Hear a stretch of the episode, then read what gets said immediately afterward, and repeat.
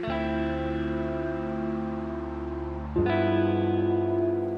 迎收听《世界尽头深夜酒馆》，我是克劳高雅。我是立维，那这集是我们久违的四一七包厢。这次邀请到的来宾要跟我们一起讨论的作品是《环状岛效应》，但我们要先来邀请我们这集的来宾，然后是我跟立伟的高中同学芊芊，芊芊跟大家打个招呼，欢迎芊芊。好尴尬，嗨，大家好，我是芊芊。芊芊其实是啊、呃、我的高中朋友，我跟芊芊跟立伟是。同一个高中社团，然后立伟算是比我们小一届的学弟，但我们不是属于同一个学校的，然后只是学校会一起共同办活动。情况从糟糕变成难以理解。好细哦，观众有想要知道这一趴吗？总之就是我们读的并不是同一个高中，对对对，只是我们玩在一起。这次会想要来聊这本是芊芊邀请我读的，然后其实我跟芊芊在一两个礼拜前已经先自己开了一次简单的读书会，呃，那时候我们还没把这本书读完，后来就觉得说可以邀请立维入坑，就一起来读，把我们的想法一起交流，然后把这个东西记录起来。然后其实呃，在这本书之前呢，去年我跟芊芊跟其他人就有。先就另外一本类似的书，也是关于创伤跟疗愈的书，叫《痛苦可以分享吗》这本书，在待会的分享中，我们可能也会偶尔提到这本书，或者是提到这两本书，他们各自在哪些地方琢磨，可以为大家给出什么样的建议。那一开始呢，就先来介绍一下这本书《环状岛效应》，现在的名称为。疗愈心伤，凝视内心黑洞，学习与创伤共存。二版的标题，你们比较喜欢哪个标题啊？当然是环状岛效应。对，我也比较喜欢环环状岛效应。我们已经讨论过，觉得改版之后变得很心灵鸡汤。对于可能心理学或者是这种创伤类书籍，想要寻求一些方法或者是解答的话，我觉得。环状岛效应比较比较就是比较有那个明确，明确，对对对，而且它的副标是写给幸存者、支援者和旁观者关于创伤与复原的十堂课。它其实连副标的行销都很明确，然后写的十堂课，可是他换了一个名字之后，就不知道这本书在干嘛。其实我刚好有一次去女书店问这本书的时候，然后跟店员聊到，然后店员也说他比较喜欢。旧版的名称就是环状岛效应，反而新版的名称有点不太知道在讲什么。我们所以接下来这整个节目，我们应该还是会以环状岛效应来称呼这本书，就是也比较明确一点。环状岛效应这本书是由日本的一位女性社会学家，她叫做宫地上，宫是皇宫的宫，地是地上的地，上是。和尚的尚，子是子女的子。他其实过去长期以来都在研究精神科学，尤其是跟创伤有关的。他也曾经著有《创伤的医疗人类学》、《赈灾创伤与重建压力创伤》等等。那这本书就如同刚才芊芊介绍的，它其实就是一本在谈，他提出了一个模型，其实就叫环状岛模型，怎么样应用在各式各样的创伤里面，然后每一个人在上面的角色是什么？然后每一个发生在这些角色之间的互动跟情境，可能是更加痛苦，可能是试图协助，却遇到抵抗的力量，或者是却遇到非议。那这些东西我们应该要怎么样去诠释它？究竟谁该为此负责？加害者的角色又是什么？大家先不要觉得它是一本很困难的理论书籍。其实，在过去这几年，我们看到的各种社会大事的案件里面，我们其实都可以看到。呃，创伤就是不管是二十几年前的九二一大地震，或者是这几年跟性与性别有关系的，像是黄子琪初恋乐园，以及他的原书作者林奕含，就在这些里面，你可以很明确的看到，哎，受害者的角色是什么，然后发生在他身上的事情明明如此不合理。然后其实在这本书里面也有引用到一个例子，是日本的第一次性骚扰诉讼，主要的诉讼者呢，他的名字叫。晴野真由美，就是日本啊、台湾啊，甚至是韩国等等，不管是二十几年前，甚至到现在，其实都有很多这样子的创伤案件。然后这本书就提供了很好的模型去套用。但一开始在进入这本书模型到底是什么每一个条件以前，我想要先问问看芊芊跟立伟，你们认为在读这本书的时候感受到最深刻，然后你透过这本书可能它最强烈的直击你，或者是强烈的帮助到你的一个时刻或者一个故事是什么？我当初会买，我其实是随机点到的，大概买了一年后吧。我才开始读这本书，读这本书大概前半部就是讲完那个模型之后，我觉得我已经知道够多了。在那个时刻，嗯，就我第一次读完是二零二零年，一直到今年我才把这本书就是拖着跟高雅，我是跪求他，拜托你跟我一起读，不然我他太忙了，读不完。然 后 我说好，那那我们就读完了。就是那时候其实是因为。应该也算是我们的共同朋友，有一个朋友吧，他就是过世了。在他过世之后，我真的是想了非常多，就是不管是我或是他身上发生的各种事情。比如说，在我的身上，我可能就是环状岛面的最内心的位置。然后他也有他就是自己的环状岛，那就变成我们两个在可能互相诉苦或者是互相疗愈的过程中，会有太多模糊，或是我根本不知道要怎么去解决，或者是去厘清的事情。就是他过世之后，我读了这本书，我第一个想法真的是觉得，我现在读会不会太晚了？如果我更早一点读的话，会不会有更好的结果？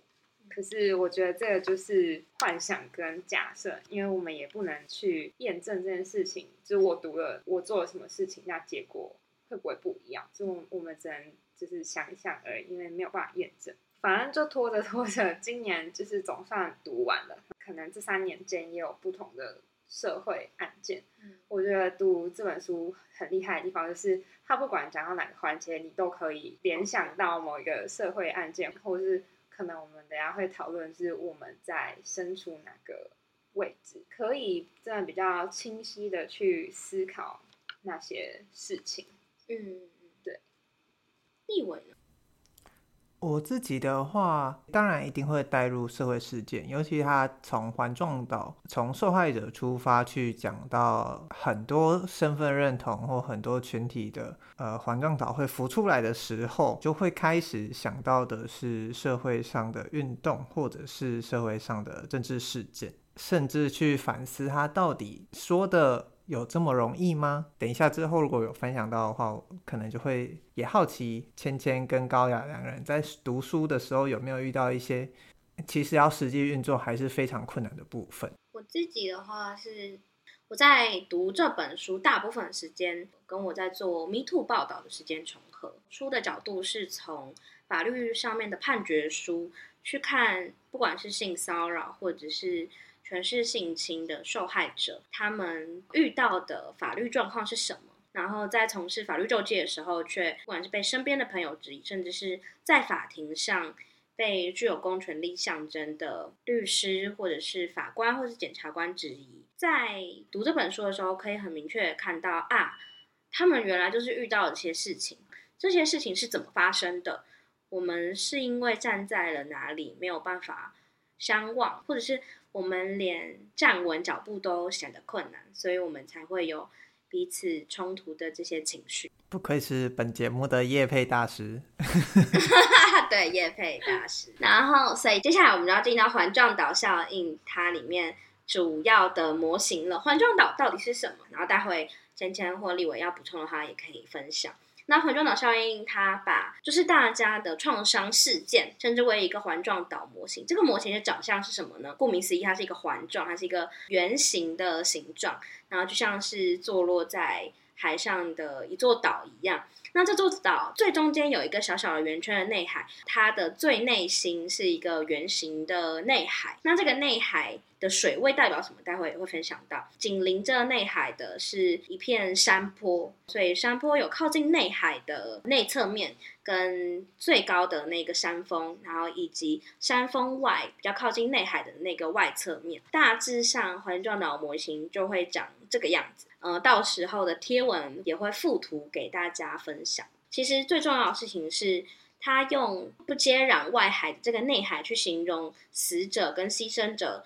沉没的区域，甚至最中心、最中心，也就是。整个内海最深最深的那个区域是零点，可以说是爆心，或者是在呃，通古可以分享吗？它形容为原爆，就是你可以想象有一颗炸弹炸在这里，炸出了一个岛中的窟窿，经过很多天的雨，然后下成了一片海。可是为什么会说是创伤事件呢？书中写到，念几段文字给大家听。内海是死者、牺牲者沉没的区域，越是接近零点，越是连尸体的形迹都荡然无存，可能一瞬间燃烧殆尽，或是粉身碎骨、灰飞烟灭。也有人为了不留下证据而将尸体处理掉。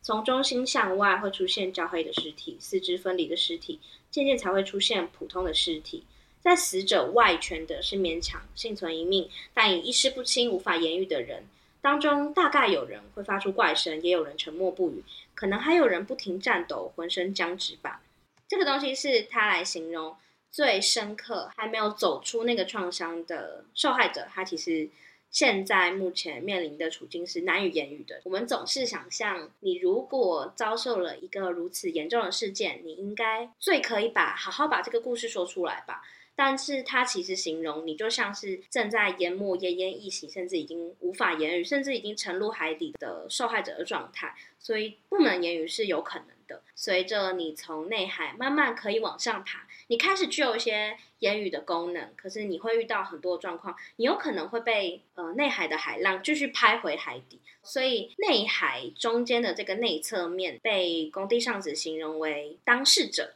也就是受害者所面临的处境。这是他们要爬上的山峰，而外侧面是协助者，可能是他们的朋友，是他们的亲人。他们并不直接跟当事者在一起，但他们也要慢慢的攀上那个高峰，才有可能可以听到当事者的声音。这是环状岛效应大致上的组成。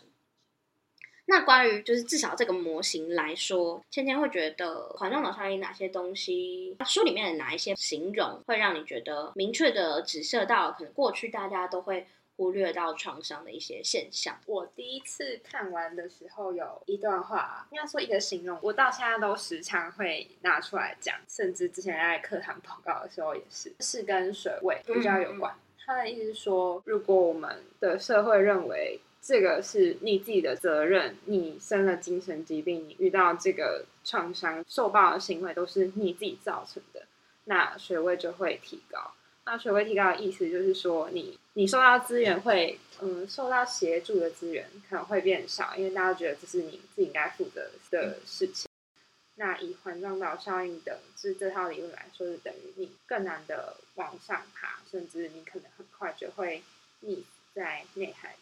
反之，你遇到创伤或是意外事件，可能受到性暴力啊，或者是你患有精神疾病等等，但是属于几率问题。然后普遍这个社会认为这件事情是大家都可能发生的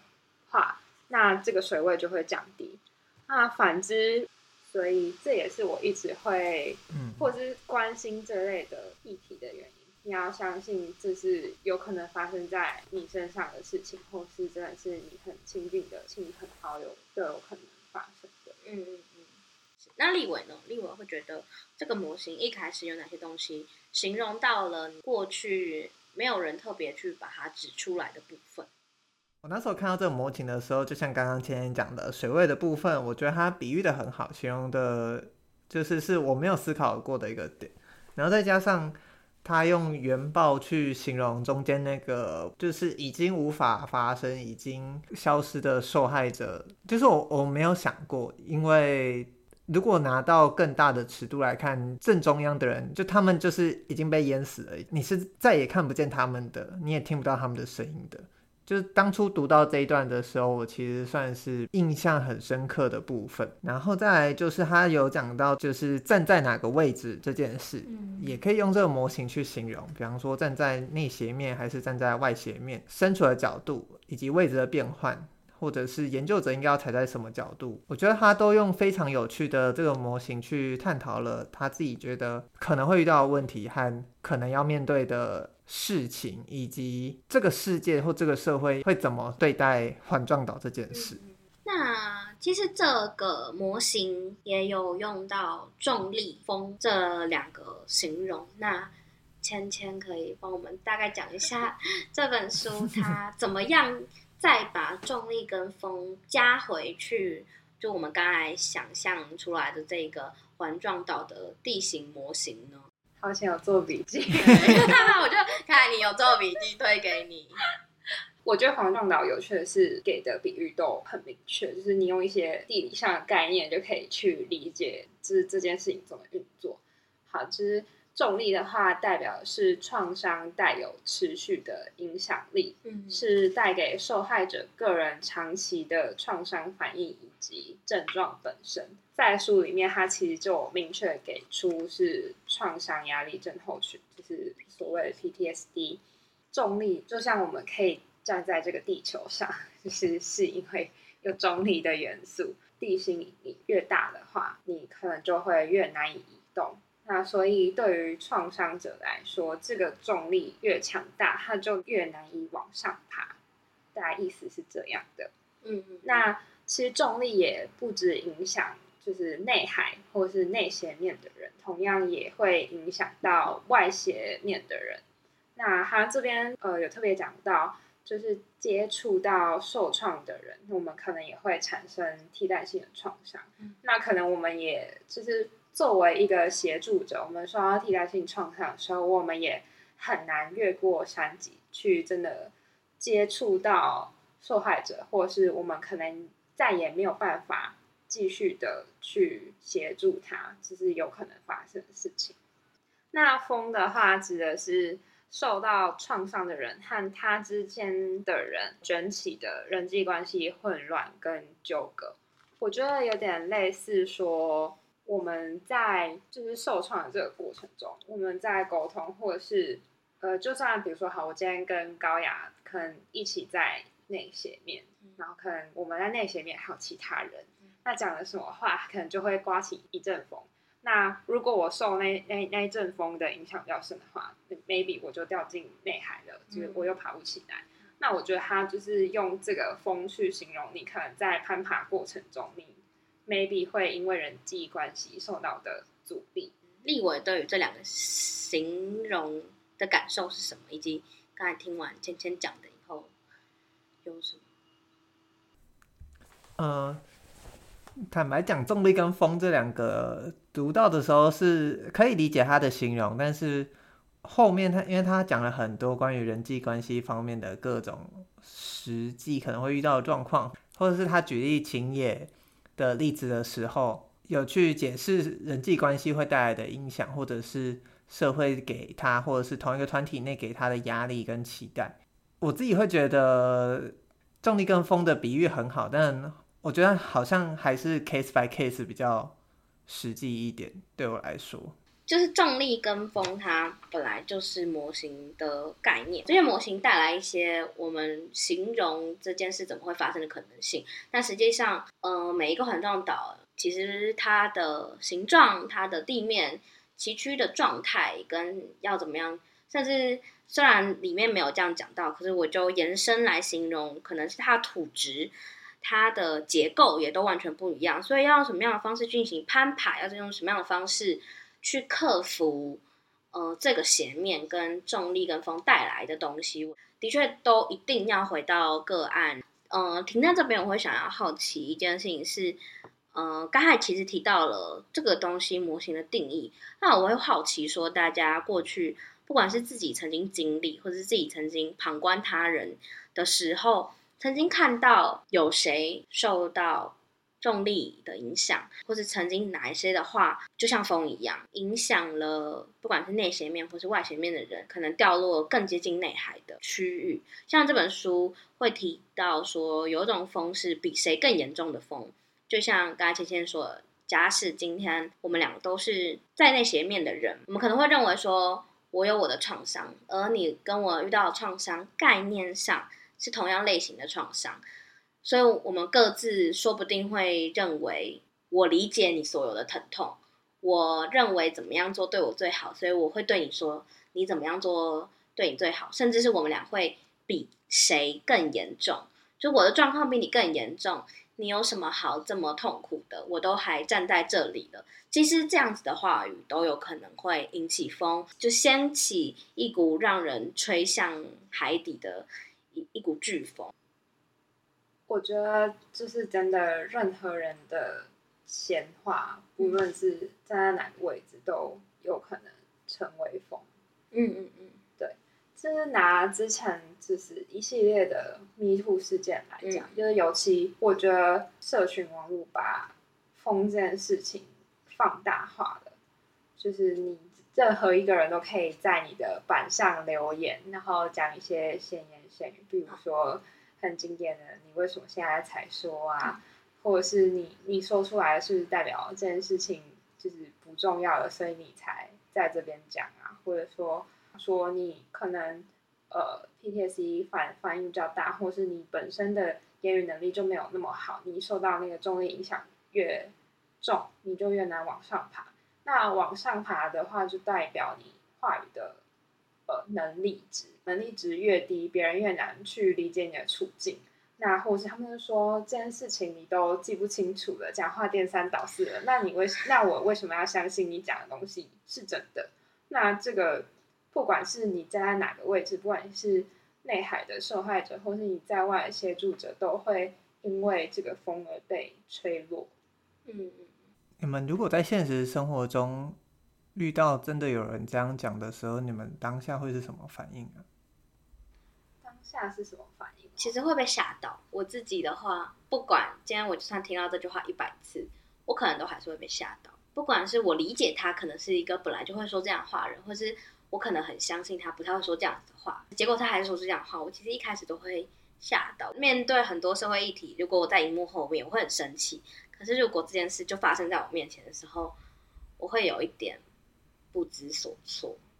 我会很直接的生气。就是、你凭什么讲这种话？嗯，就是你凭什么？嗯嗯嗯。对啊，因为大家不是就就很爱讲嘛，就是当一个协助者出现的时候，就会像刚刚提到的代言，就是你又不是他，你凭什么对他讲话？那我心里也会觉得你又不是他，那你凭什么质疑他的真假？嗯嗯，对，嗯。因为我会很好奇的是，像我那这样子一讲之后，我有想起来有一次从我觉得我身边不会讲这种话的人朋友听到说什么，他觉得台湾的女权太高涨了，那好经典。然后当下听到也是很震惊吗？第一个是震惊，哎，怎么会这样想？他女朋友还在旁边。然后，所以才会好奇说你们会怎么去面对？如果当下骂他的话，这是一个好的沟通吗？我就会在想这件事，就是每当遇到这样的事情的时候，尤其是身边熟识的人的时候，我自己会觉得说，我记得里面有一段话，我反而很印象深刻是，因为它里面有提到一个学者叫森冈正博，他说他提倡生命学，重视不要把自己置身事外的态度。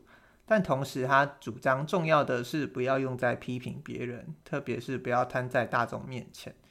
因为他说，日本有一个叙述自我，尤其是日本有一种文体就叫私小说嘛，用言语叙述自己过去的经验是生命学的重要手法。那时候看到，其实我觉得这一整段要讲的就是，自我的生命经验不是拿来让你批评他人的，这个感受我会谨记在心，但是。当我听到实际发生的情况就在我身边的亲朋好友的时候，我就会还是不知所措的，不知道怎么去面对，或者是先忍住吧。对，我我对，其实我也是先忍住。可是我之前其实有跟立伟，好像是私下的时候有聊过，就是我面对这种事情，尤其是关于性别的事情的话，我会倾向出来单挑，不是，就是我会倾向。面对面跟他讲，因为有可能合体的桥下，我因为有可能那个情境是网络上，尤其觉得网络上那个共识是很难达成的。如果我的目的是为了达成共识，我要先找一个比较好达成共识，也比较好让对方卸下心防的状态，这是第一件事。然后第二件事情是，我其实觉得，嗯，我觉得某一些人他在提出批评、提出一个偏见的时候。我们会说他没有意识到他自己的优势角色，他没有意识到某些人的弱势角色。我觉得把这两个东西拉出来是最重要的。那你一开始当然不可能会去谈的是他的优势角色，因为你要他卸下心防，所以我觉得是去强调某些人他没有注意到某些人的弱势角色，而倾听别人的叙事这件事就很重要。不管是呃，我们透过倾听别人的叙事，分享这个叙事出去，让别人听到他们身边没有听到，可是在我们身边却听到很多的故事，或者是他身边明明就有，但那些人却不敢跟他讲的一些故事。让他们知道，其实有些人正在面临所谓他不重要的问题，所谓女权过高的状态下，他其实忽略了某一些事情，呃，我们才有可能进一步达成共识。我们不一定是对于他说的那一句话进行批评，因为最后这个东西的想法一定要他从他自身去进行改变。可是重要的事情是让他去肯认有人遇到这样的状况，才有可能进行下一步说哦。我觉得，但如果他有可能听到这句话，他可能会很受伤。那我会希望，嗯，最基本就是你在他面前，或者你在某些朋友面前，不要这样说话。可能有些人，其实你无意，他也会被你的话伤到。我觉得，呃，因为我自己会觉得，我的朋友，我就会相信他不会希望让谁受伤。那如果有一个朋友是，我就想要这样说，然后让谁受伤没有关系。那我可能会判定他不是一个可以沟通的对象，所以我就不会再进行太更细致的沟通，因为那个东西可能你可能就会遇到自己的重力，你会有替代性的创伤，然后甚至是你会慢慢的走向内侧面，你会因为那样子的话，自己成为被风吹拂，甚至很难站稳的那个角色。可是我刚刚想说，就是。你们都很善良，其实会想要沟通这件事情。嗯，但我不会，就是依照环状岛效应来说，那些讲讲出这些话的人，他们就是在旁边划船、看戏、吃瓜。所以，就是我自己会觉得，那我跟内海的人沟通，我想要协助他们都来不及了，我为什么要花心力去跟他们？打招呼 say hi，然后问他要不要来我这里。嗯，对，就是就是精力分配的问题 啊。对，就就觉得我我现在就是往内走都来不及了，我为什么要就是往外往外扩散这件事情？我自己对于这件事的想象，一部分是看你自己的经历，因为我自己觉得我做媒体一部分就是想要沟通，然后第二部分是我觉得。就是我很常讲一个词叫战略位置，我觉得我自己的战略位置很重要的事情是，我必须要让水位下降，嗯，就我必须要让更多人不是去加深现在社会的状况，甚至让水位会继续淹没他们，因为我不可能一次就改变整个社会，一定还是会有这样子的人。可是有一些人他其实是在一个模糊地带，他没有。完全认为不应该怎样，只是还没有人告诉他这个社会的教育忘记告诉他们这件事情，有点像是可教化型。我常用这个词，觉得还是可教化状态的话，我就会希望我可以透过沟通这样子，我就会觉得，哎，我跟一个人讲了，那他面对他所有的朋友，他可能都会减少伤害他们的可能性。我觉得这是为什么我会有点想要做这件事的原因。你是上野千鹤子的救一个是一个。哪一个占一个？对对，欢迎大家听《食欲极限》。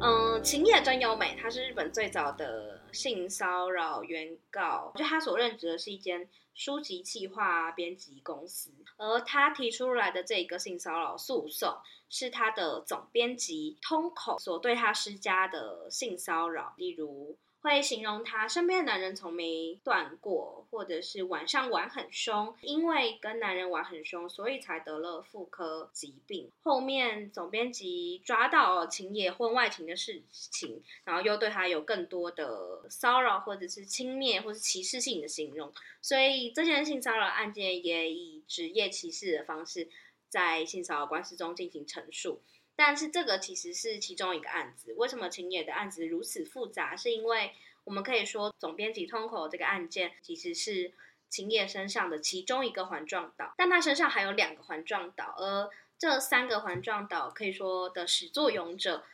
三个人本身又是嗯好朋友，这三个人在公司的存在对他来说是会引起他更加强烈的创伤反应。除了通口以外，第二个是通口的好朋友永松，然后永松会在他进公司差不多半年以后，在他单独在办公室的时候说：“你的身材真性感呐。”然后甚至是教唆自己嗯进出办公室的学生们性侵秦野。这件事情在秦野后来的自传《再见原告 A 子》里面也有诉说。呃，最后一个加害者是安刚。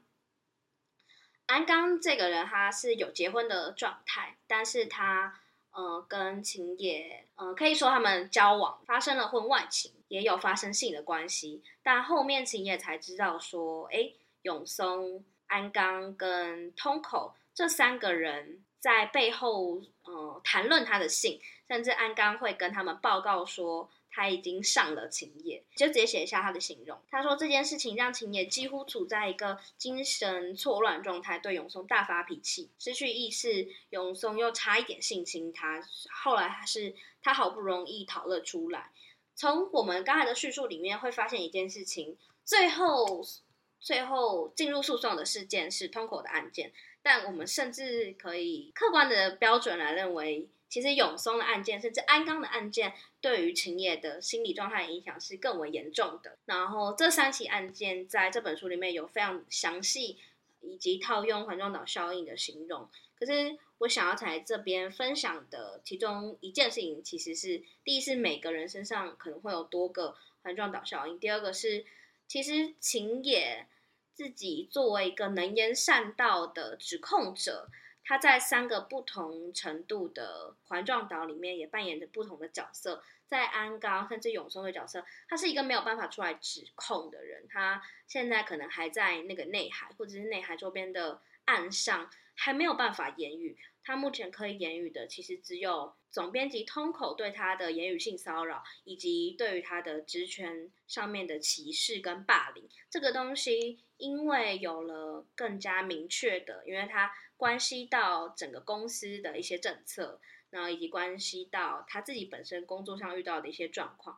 然后他因此以这个事件作为他的性骚扰官司的突破口，但你还是可以看到晴野身上也有很多事情要去处理，是蛮有趣的案件，但是就是这个有趣是说他的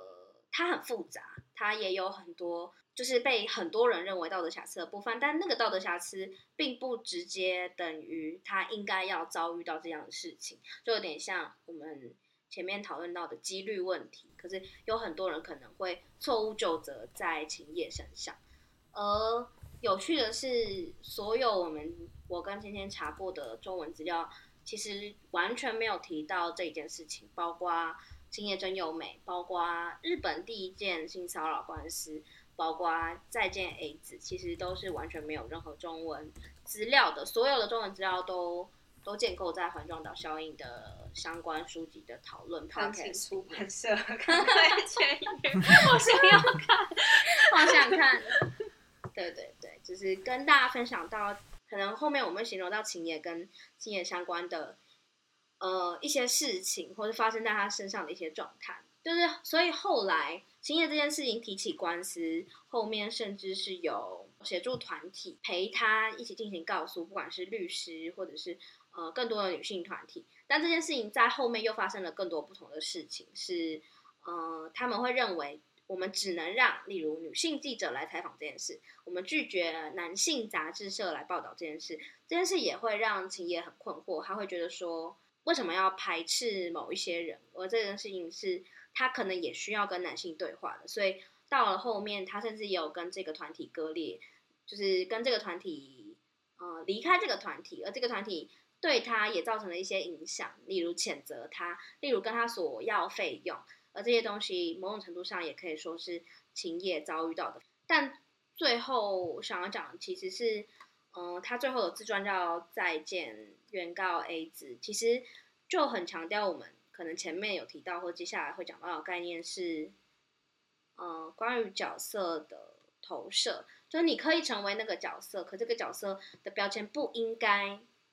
永远跟着你，你其实可以告别这个角色，你也可以去更正视自己生命中的其他角色，其他其他你希望被大家注意到的东西。我也觉得是青野这个案例很值得大家学习的一部分。嗯，我忘记是哪一个 Me Too 的案例，就是反正他他被爆出来是透过各种就是什么邀稿的行为，然后去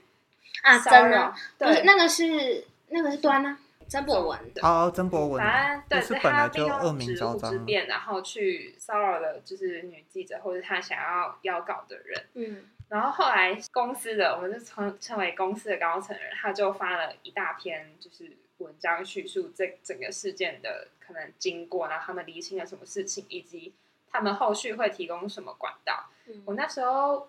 忘记是传给高雅还是传给谁，我就说就是这篇声明。很棒，棒的地方在于，因为他是一个公司的高层，他有权权力，他有话语，他有决策权，去让公司成立一个很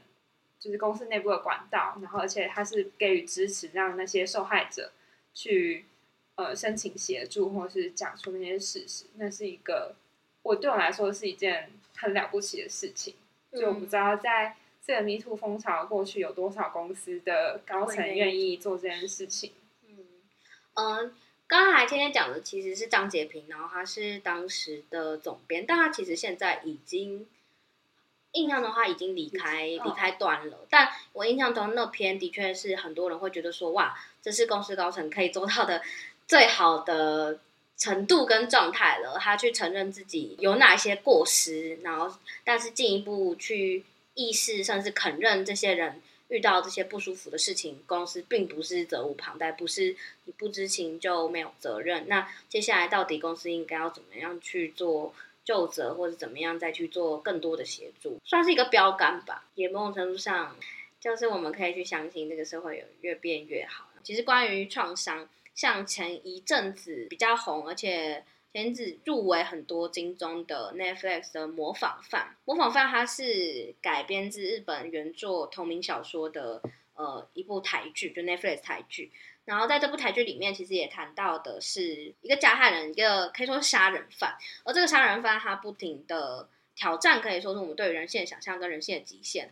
呃，由吴康仁所饰演的检察官，他就不停的在面对呃家属，甚至是他自己。在回想起自己重要、自己的重要他人，呃，被杀掉的那个瞬间，或是被威胁的那个瞬间，那些瞬间不停的 flashback 在他脑海里不停的反复回圈。这个东西，你在电影里面看到的这种画面的形容，或是各式各样不同的电影，光是这种回想，其实某种程度上就是一种创伤，就是一种重力。而你看到的社会舆论，就跟像今天刚才讲，它其实就是一种风。就这些东西没有我们想象中这么少见，而只是你有没有发现它其实是一个这样的状态。当你把它加起来的时候，你就会发现，哦，其实重力比我们想象中还要严重，风比我们想象中还要更严重。就是在就刚刚讲到风跟重力嘛，嗯，然后书里面作者其实也提到，他不知道要怎么归纳幸存者的罪恶感。嗯，他觉得，嗯，人际上关系，他可能又会是风，可是他的创伤反应看起来又像是重力，然后他最后是把它归类成朝向中中心黑洞的向心力。嗯，对，那，嗯，就是其实我真的一直反复的在思考，幸存者真的是好一个好的用词。对，好的代称词嘛，但我觉得幸存者在中文的翻译里面，它因为幸，它又跟幸运是同一个音，嗯，所以会一直让我觉得，那这中间掺杂的是，就是我是我活下来是幸运的吗？嗯，这个词，因为在英文里面，survivor 它是一个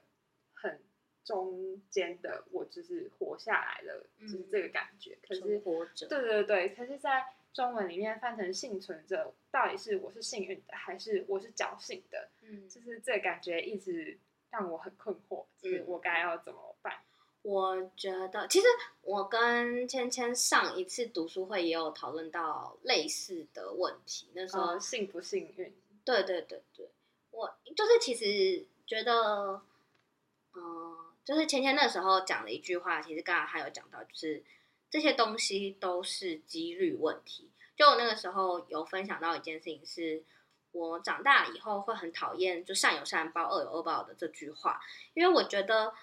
这句话听起来没有问题。那可是问题是，有很多时候，当这句话内化在我们内心的时候，它会影响到某些人。就是例如，有些人会认为，我遇到坏事是不是因为我做曾经做错事？我是不是做错了什么，所以我才会遇到这些坏事？坏有坏报嘛？那为什么他？为什么那个对方没有遇到坏报？我期待他遇到一个坏报。我觉得这两个概念让我身边很多朋友都正正在面对痛苦。我觉得他正他回应到的也是这个东西，就是刚好你活下来了，刚好你。可是侥幸也是有一点点负面影响，就是对对对对对，我真的是侥侥幸的逃过一劫，或是我侥幸的活下来。我觉得。对于幸存者这个字眼，我真的是很难以去接受这样的词汇。嗯、就是像我讲，就是幸不幸运，我宁愿把它概率，就是换成另外一种，就是几率问题。就是我会遇到这件事情，其实我刚好碰上了，就是那个几率。嗯、我会这样想，是因为，嗯、呃，我之前在上，就是呃，社工系一个叫精神医疗的课的时候，嗯、老师就有很明确跟我们说。在，嗯，我们在称为谁谁谁是什么的病人之前，他也只是一个人。对。那我觉得幸存者就有点类似，他明明就是一个人，他还有其他生活，可是用幸存者这个字眼的话，他就永远带着那个伤痕。可是那个伤痕只是他的一部分，我们却一直用那那一部分去代称他这个人。嗯。就是我会一直去避免做出这样的行为，讲出这样的话。如果他有名字，我觉得是叫他名字，我不会是讲是叉叉叉受害者或者叉叉幸存者。就我觉得我一直有意识在避免这件事情，而不是说，呃，我认为他受了那个伤害在他身上是不好的，所以我想要抽离，而是我想要，呃，让他是一个完整的人嘛，他现在是一个完整的人，然后叉叉幸存者只是。旁边的一个 hashtag 之类的，我是想说，芊芊的问题不就是这本书拿出来举的例子嘛？的那一本书名叫《再见，原告 A 子》。对啊，对对对对，嗯。我在看《浩劫》这部是一部探讨二战期间欧洲的犹太人大屠杀的纪录片。它是一九八五年，然后长达将近九个小时的纪录片。那他访问了很多，包括当时的幸，我可以用幸存者吗？当时的生存者，包括当时的生存者，或者是他甚至用了秘密的摄影机去采访了那时候的加害者，然后去问他们怎么处理这些人的，还有各式各样的。涵盖了当事者、旁观者，或者是就是那些看着火车行进到集中营的旁边的那片土地上不是犹太人的人，就是那些波兰人，就是那些可能是乌克兰人，那个那一片土地上的人这样子。我印象很深刻是一个例子啊，那个翻译叫他特遣队，特遣队的意思是，呃，我看一下，集中营里面负责处理死者的囚犯分遣队的成员。所以他们其实也是囚犯，只是他们是协助处理死者那一群人。他说他有一次看到一批人之前被照顾很好的犹太人送进去的时候，当纳粹军官站到他们叫叫除衣室，就是脱下衣服的地方的时候，跟他们宣布说，你们即将要被送往东部。他说整个现场骚动叛乱之后，响起了捷克的国歌，还有希伯来语的希望之歌。他在回顾的时候，他就有点讲不下去，他开始哽咽。他说他意识到他的人生失去了意义，为什么还要他自己还要苟且偷生？为什么？所以他说他跟他们一起进了毒气室，决定跟他们一起一起死。但后来有一个认出他来，就对他说：“你也在毒气室里，但你想死，可是这是没有意义的。你的死并不能换回我们的生命，那是不可能的。你必须活着离开这里，你必须忍受我们的痛苦以及我们所遭受的不公正对待。然后这个访谈到这边的时候，就又换到下一个叙事的故事。所以刚刚在讲到幸存者的时候，其实也有点打架，就是你要说这些人真的不能用幸存者去称呼他们吗？或他们想被怎么称呼？我其实也不知道，而且可能也透过翻译关系，我不能理解他到底要讲的是幸存还是生存，还是各种其他意义。他是什么身份提出来的问题，提出来的言语的分量会比较重吗？他有这个过去，跟他没有这个过去，我们应该要摆把它摆在哪个位置？我其实刚刚一直听你们讲话的时候，都很纠结。我我我我终于找到我刚才想就是想想引述的那个东西，就是呃宽宥之难。宽宥就是就是指宽恕一个人，他可以说是一个性侵的受害者跟性侵他的人共写一本书。然后其实它里面其实就有谈到，到底我们要怎么样去想象幸存者这个词。就是我引述一下，呃，女人名专访作者，然后他就说，呃，强暴者跟受害者这样二元的标签命名，不只是一组词汇，它形塑了人们观看与理解事情的方式，我总想，强暴者、受害者之外，有没有其他的可能性？作者沙蒂斯他提到，他个人很反对这种两极化的语言，像是强暴犯 （rapist） 跟受害者 （victim）。他认为应该是施暴者跟存活者，所以施暴者是跟 survivor，他就是存活者是 survivor。他说，真希望中文也有相应的词汇，足以表达我们的概念 survivor。翻译成幸存者或存活者都不太对劲。幸存者强调无助，存活者自然也有理解上的问题。因为受害者这个词是减能的，存活者更具有增能性，也就是或者我们会说赋能的呃词语。这个词语带来希望，强调创伤者身上寄存的力量。可是那样身份会吞吞掉一个人的自我认同。当我们把行为词汇拿来形容一个人的时候，就会停止对行为本身的分析，措施理解行为原因的机会。所以，整个社会该思考的事情是如何共同解决这个行为。我觉得，嗯，当时读到这一段的时候，感受就蛮深的。而且，我读的时候应该年纪还算蛮小的。然后那时候觉得，哇，怎么会有人可以跟强暴自己的人达成和解？但我觉得他当然提供了一个更更操作性的东西，就是除了他认同这个标签以外，他后来是如何走出这个标签跟拆解这个标签的？其实这个这个我也会想到一个问题耶，就是我们应该要代替别人被冒犯吗？因为我想到的是，呃，我记得是东京奥运吧，然后郭婞淳不是拿下金牌吗？我记得好像是拿完奖牌还是举完的时候走下去的时候被他的教练抱了一下，然后那件事我不知道你们还有没有印象？这件事，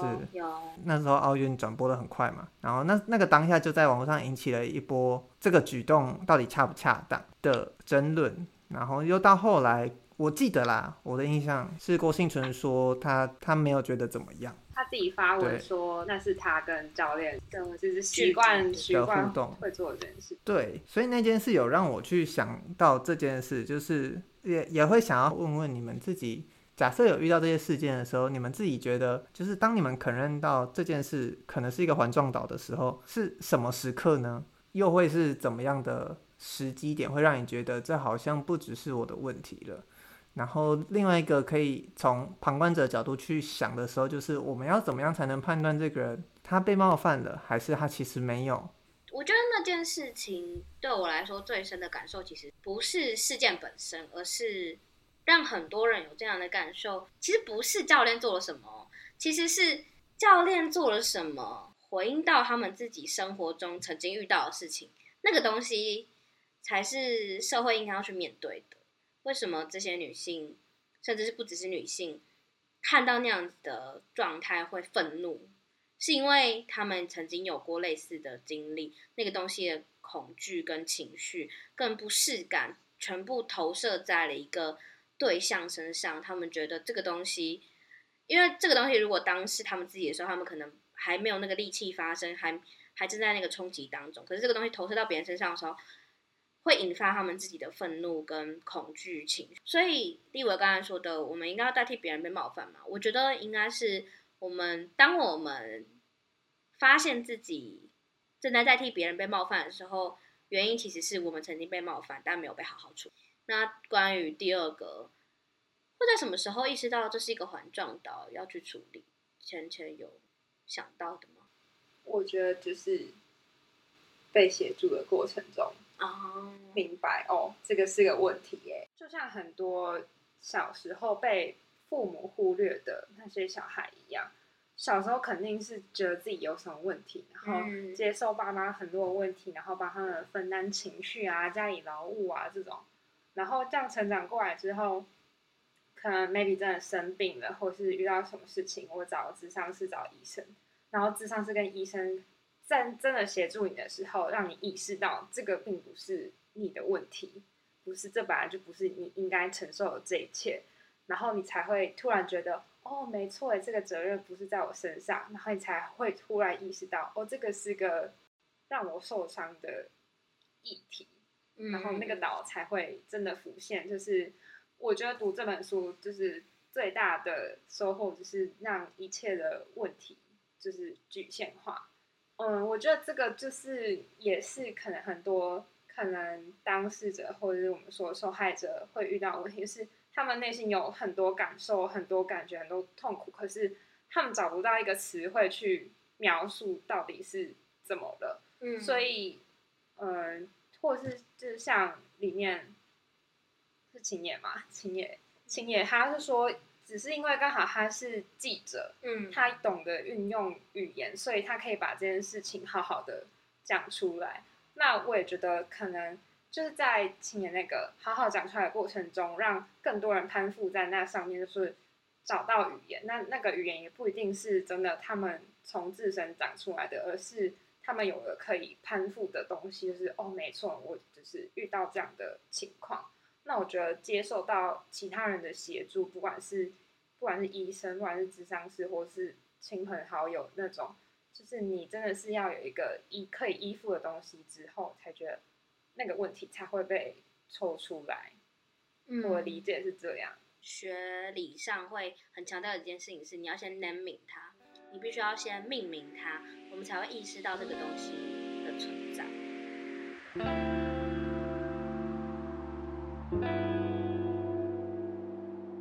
在这个环状岛上，就我很喜欢他用加害者的例子，加害者探讨环状岛跟环状岛之外的这件事，因为在这个环状岛上是当事者本身，那加害者到底去哪里了？他我记得他是形容加害者就像正午照进深井里的那个阳光，当他照进来的时候，你才会知道、意识到你是在深井里，而且你还会害怕被发现。然后加害者也就像那一颗投下的原子弹一样，留下深远的影响之后，你也找不到他了，他也离开这座岛了。然后我看到后面他在形容加害者的时候，我会很好奇，我不知道，因为他有一部分是说要怎么去协助的时候，他就说借由反复告诉他们，凌虐你的加害者已经不在这里了，你看到的是幻影，你所畏惧的一切已经过去了。帮助他们不是用头脑，而是用身体去相信这件事。在这层意义上，受害者将加害者的影像投射到治疗者或协助者身上，引发。情绪激烈反应的时候，或许正好可以成为受害者恢复的转机。当然，这也是发生再度创伤的危险性最高的时刻。我看到这一段，其实我有点问号，我不太理解他说的。我们就是，如果你是一个协助者，你希望去协助的话，这个角色到底是什么？或者是你们怎么去看？我们是要让这些人把加害者的影像投射到旁边的协助者身上吗？因为其实我没有很看懂这一段。你你你一开始标注的那个时候，我看的时候的确是有一点困惑。可是当你刚刚在描述一次的时候，我觉得这就是应该算呃一种疗法，叫铺路疗法。嗯嗯嗯嗯，就是让你重现那个状态，然后呃，因为我没有做过这个，所以我也不知道具体。但我想象是重现那个场景之后，让你了解那个场景已经过去。嗯，就是你你当当时处的那个环境、那些人、那个伤害已经过去了，它已经不存在你的身边。所以，因为像创伤压力症候群，它有一个很明显的特点是，我可能会被一个声音、一个灯光、一个气味去唤醒当下的那个感受，然后因而有一些焦虑或是等等之类的反应。那要怎么让这些人回神过来？就是让他们去定位自己现在到底在哪里。他可以观察呃呃身边就是各种东西。然后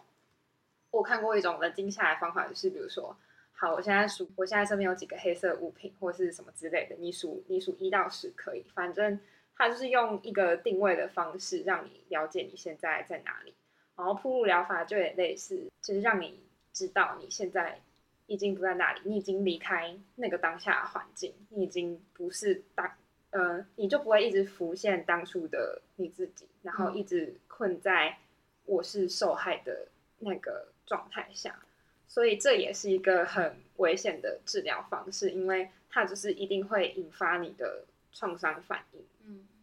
我理解是这样啊，这这个是一个高度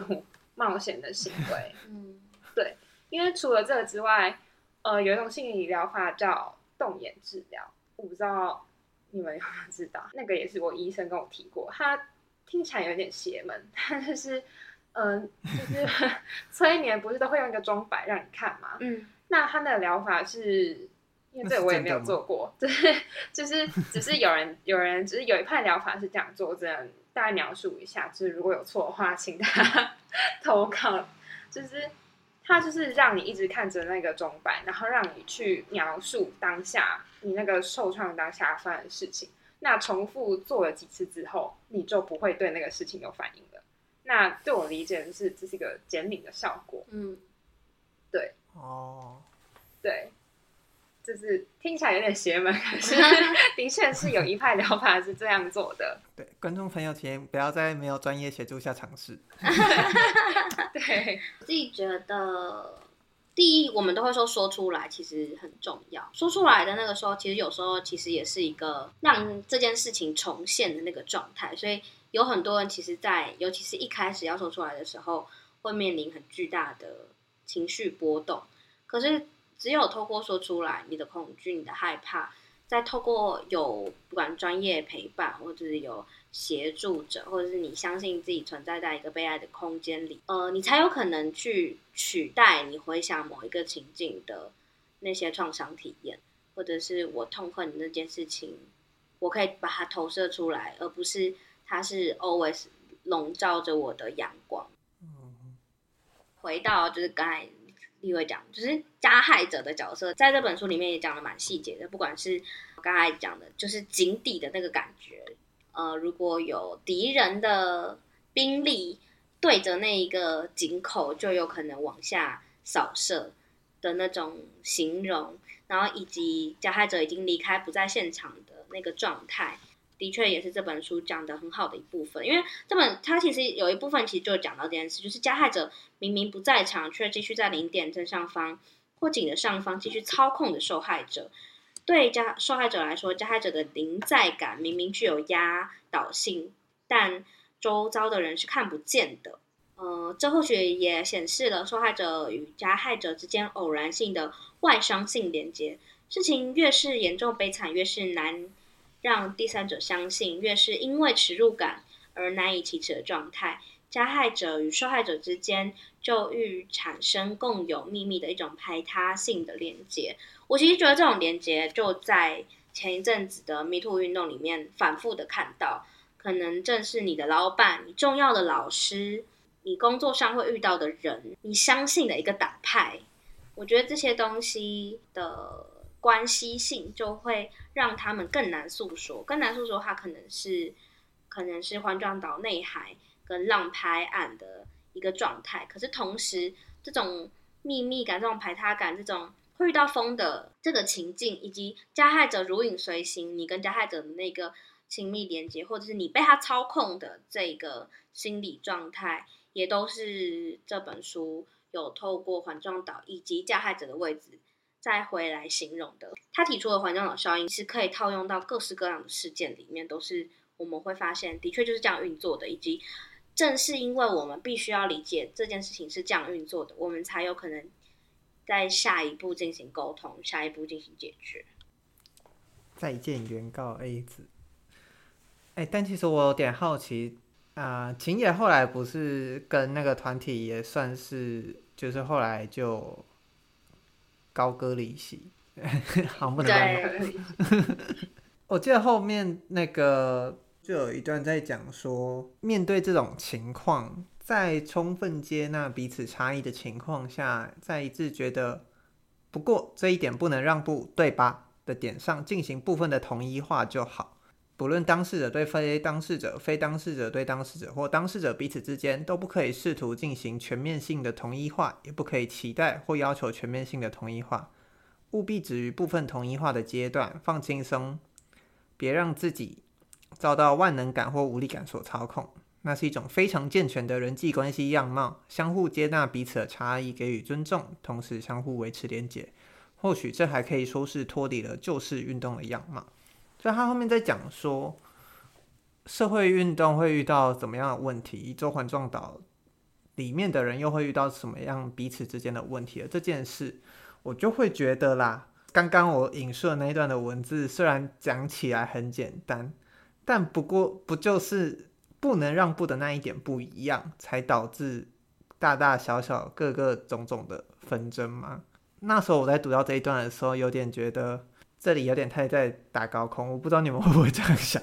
我 只是有点好奇而已。但我觉得我的想法跟他的一样，就是我们过去都太过于强调我们奇异的地方是什么，可是我觉得在很多时候，其实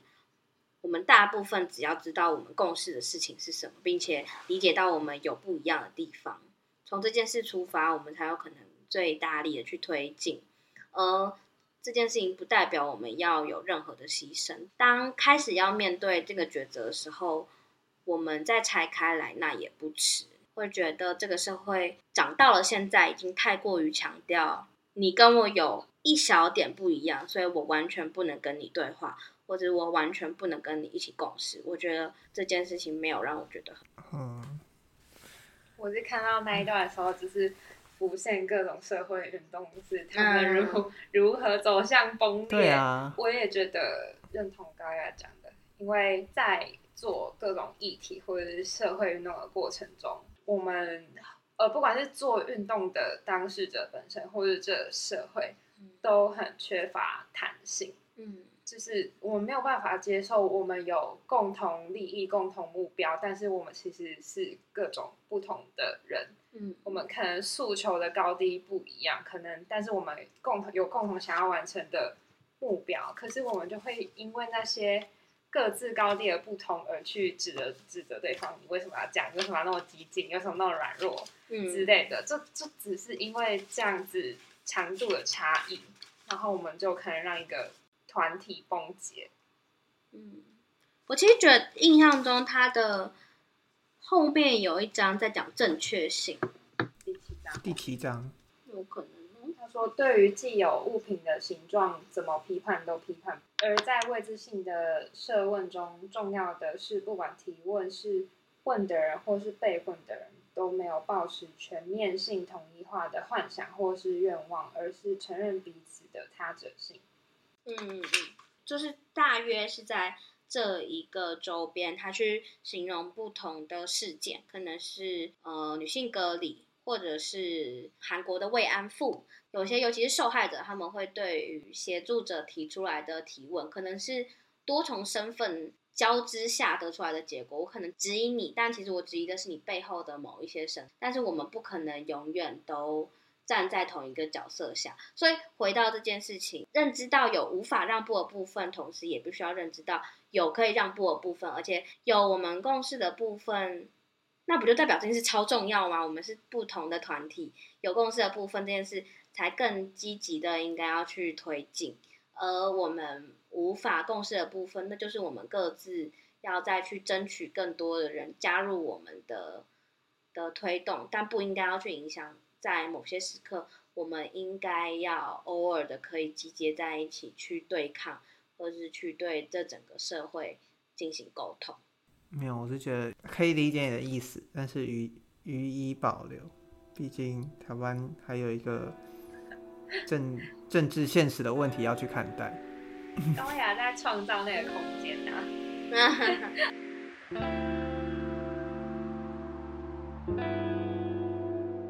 在最后章节讲研究者的时候，就是当你身为一个拥有这些知识的，不管是研究者还是知识分子，就是。我觉得他有点类似在讲知识分子的责社会责任，嗯、就是你你本来就有更高的维度去看这整件事情，所以你应该要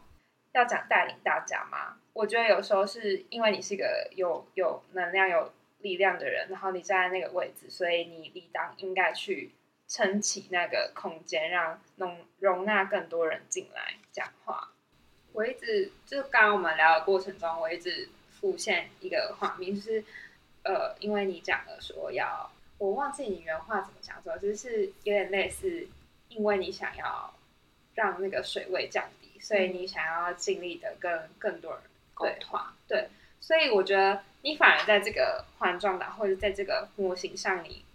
并不属于任何一个位置，你反而是提供这个画面的人，对，就是。我们找出环状岛没有 没有办法归类的归类的一个角色嘛，就是当你站在更高的地方去思考、去俯瞰这个整个环状岛的话，你可以提供的角度跟协助，又跟在那个环状岛上的人又是不一样的。没有，刚讲到说环状岛没有归类的角色，我想到我在看浩劫的时候。看到这个人，我也暂时把他归不进去。他是当时的前波兰流亡政府的情报员，就那时候波兰被希特勒攻下之后，在伦敦的情报员。一九四四一还是四二年，还是四三年吧，他就跟两个人约，那两个人一个是犹太复国运动的领袖，然后另外一个是同盟运动的领袖。他说，在那之前，他知道有屠杀，但是他从不知道这件事多么的严重。即便他是一个波兰流亡政府的人，然后他说：“那你想要去看一下吗？”他就带他去了那附近的犹太区。他看完之后，他最后跟那个记者说：“他一开始是无法回想的。他一开始说，我现在要回想，但是他马上就泪崩，然后走出去平复心情。”他说：“就算现在，他也不想。他知道导演的角色，他知道他在接受采访，但是他不愿意再回回想，他也无法再承受。但是他已经告诉你他所看见的，他不是其中的一份子，但他不属于那里。他没见过那样的事，那里没有人性，那不是人类的世界。他被告知那些人是人类，但是他们看起来不像人类。然后那那两个当初约他见面的人，他说他只是希望他能够把这。”里的事情跟政府讲，希望政府或者是希望同盟军政府都发出一个声明来谴责，让世人知道有这个东西的存在。那时候当然是一方面很震撼，以外也是在想说，好像环状岛也没办法去解释说，像这样一个被找进来的人，他应该要放在哪里？但是他事后他说，他后来战后他就在美国当教授，但是他再也没有跟学生提起这件事。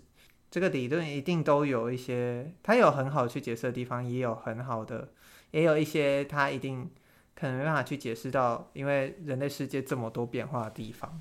但我觉得会去提醒自己那个位置跟角色的看视角的态度这样子。然后最后一个问题就是说，就是开始讲说广岛投下原子弹的那个人在美国被视为英雄那里。然后他说要帮助加害者从外伤性连接中解放，然后他一直在提出说，人真的那么容易改变吗？人是可以改变的，但是实际上的状况呢？或者是你觉得帮助加害者进行改变这件事，对你们来说是一件投，也不要说投资报酬率啊，就是看到的时候就会想说，我们要给他，要给这些人多少次机会呢？我们要给更生人机会的状况是什么呢？连接一下政治现实。这是我，这是我读人权学程最大的冲突哎，不管是医生、智商师，或是，或者是讲我读过一些书啊文章，呃，很多人都会说，嗯、呃，犯罪这件事情撇除毒品或是窃盗，毒品窃盗很多是因为生活因素，就是社会，他他他没有办法，他没有办法去突破那个枷锁，断掉自己断掉那个循环。但是有一种人，他天生就是那样，就是性犯罪者。就我上次应该也跟你讲过，就是那个，就是因为医生跟讲师都有跟我讲过类似的事情，就是他们是纯粹的心理变态。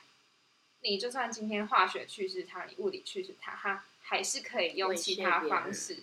去侵犯别人。那那个没有办法改变，因为那个不关，就是嗯、呃，我觉得性犯罪很难以以性盖之，是因为呃，像有人说性犯罪。很多都是借由权力不对等去做这些事情。那做这件事情很多其实已经与性无关，而是可能因为是性侵性器官相关受害，所以我们才将它定义为性犯罪。可是问题就是那些人就是纯粹上的心理变态。你就算他他今天就算不是做性犯罪相关的事情，但他还有可能是去做其他事情去满足他。那个欲望性只是其中之一。那我就我一开始读人权学程的时候，也会有老师问说：“嗯，所以那些性侵犯出来，真的不能当计程车司机吗？因为这个是明定的条文说。”啊，这是法规有规定是不是？嗯，我记得是这个，好像有申请视线还是什么的吧？就是因为应该是因为彭婉如命案，所以才有这条的嘛。这个好像也是唯一有明定不能从事的职业，我们有资格去限制他工作的权利吗？我们真的没有办法相信他，他还可以就是好好回归这个社会，然后不再去侵犯他人吗？我一开始是抱持着一点期望的，我就觉得对大家应该都有办法再回归这个社会，做一些正常的事情。可是，在今年的 Me Too 运动里面，我觉得我看到是我自己看了，就是觉得绝望，因为大多数人发出来的都会是，对，那些人都不是单一个案，他们全部的人都是惯犯，我就有一点感到绝望，就是呃，我之前的矛盾消失了，但这个矛盾的消失是我相信这些人不会有改变。然后我也找不出更好的方法去去接纳这些人嘛，就我没有办法想出一个我觉得是人权跟现实可以两相齐全的办法，我想不到，这让我感到很痛苦。但我我我对这件事的态度始终都是，要先知道可能不会有想到有什么解决方法的那一天。我我会觉得社会不可以往某个地方倾，例如全部都是人权，不去保障或者不去限制，也不可以全部都是限制，不管人权。所以这个东西必须要持续的一直在讨论，然后达到一个动态平衡。有时候这个多，有时候这个少，有讨论，有争议，有质疑，有困惑，状态是最好的。但是当然也要小心，例如。变得绝望，因为变得绝望会很容易让人放弃。例如对媒体绝望，可能大家就会不再看媒体，不再信任媒体。那对这东西绝望，就会不再去讨论。我觉得最重要的是要讨论，然后不会有一个结尾，但我必须要继续走下去，就是我一直蛮相信的事情。但如果回归实际一点啊，这个东西还是概念性的。但是实际一点的话，我会觉得就是揭露啊，就是。你可以说，例如不限制，但可以揭露吧。例如，哎，好像之前也有说过，例如，呵呵例如政治性的候选人过去有过什么样子的犯罪条例不可以选吗？对对对对，那我其实最重要，我就觉得其他东西先不谈，那你先跟我揭露。那如果我们甚至说，例如你会像呃，既然是司机的状态，可能是你会跟这个人处在一个单独的空间，或者你在呃，身为特定的。职业的时候，我需要你揭露这件事情。那某种程度上，还是可以相信有良币驱逐劣币的可能性，或者是这会让可能社会还还没有足够那么宽容的接纳他们，那他们可能至少没有办法去找特定工作职业，或者是他们认为自己已经改善，或者他们认为可以透过自己去试图试图沟通这件事情，那我就觉得揭露是是第一步可以做。但其实我刚才相信的是那个，就是我们持续的去讨论社会可以怎么做。才是唯一的解答。真的是鸡汤大师啊！又是不要。题外话，黑金条款，我理理智上会觉得好像太过了，但我觉得情感上支持。对啊，一定都是这样，那就会变成说理智上跟情感上之间那个差异是什么？然后我们可以有没有一个措施是可以让理智跟情感都同时处在一个可以接受的状态。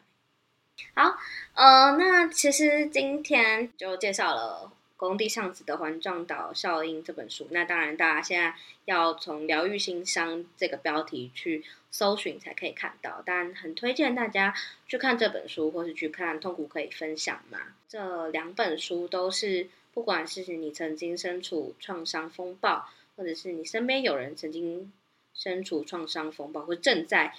你对于很多东西的提问、冲突与矛盾，那不管是里面青叶真由美的例子，或者是我们开头提到 MeToo 的案件，或者是更多像是政治性的暴力，那呃，立伟分享到的浩劫，或者是呃政治受难者、白色恐怖的创伤与疗愈，这其实都是现在社会正在面对的议题。那也很推荐，不管你有什么样的议题，都可以读读看这本书。那这是今天的 C 七包厢。那今天也很谢谢芊芊来节目跟我们来聊。这里是世界尽头深夜酒馆，我是可劳高雅，我是立维，我是芊芊，大家拜拜，拜拜，拜拜，下次见。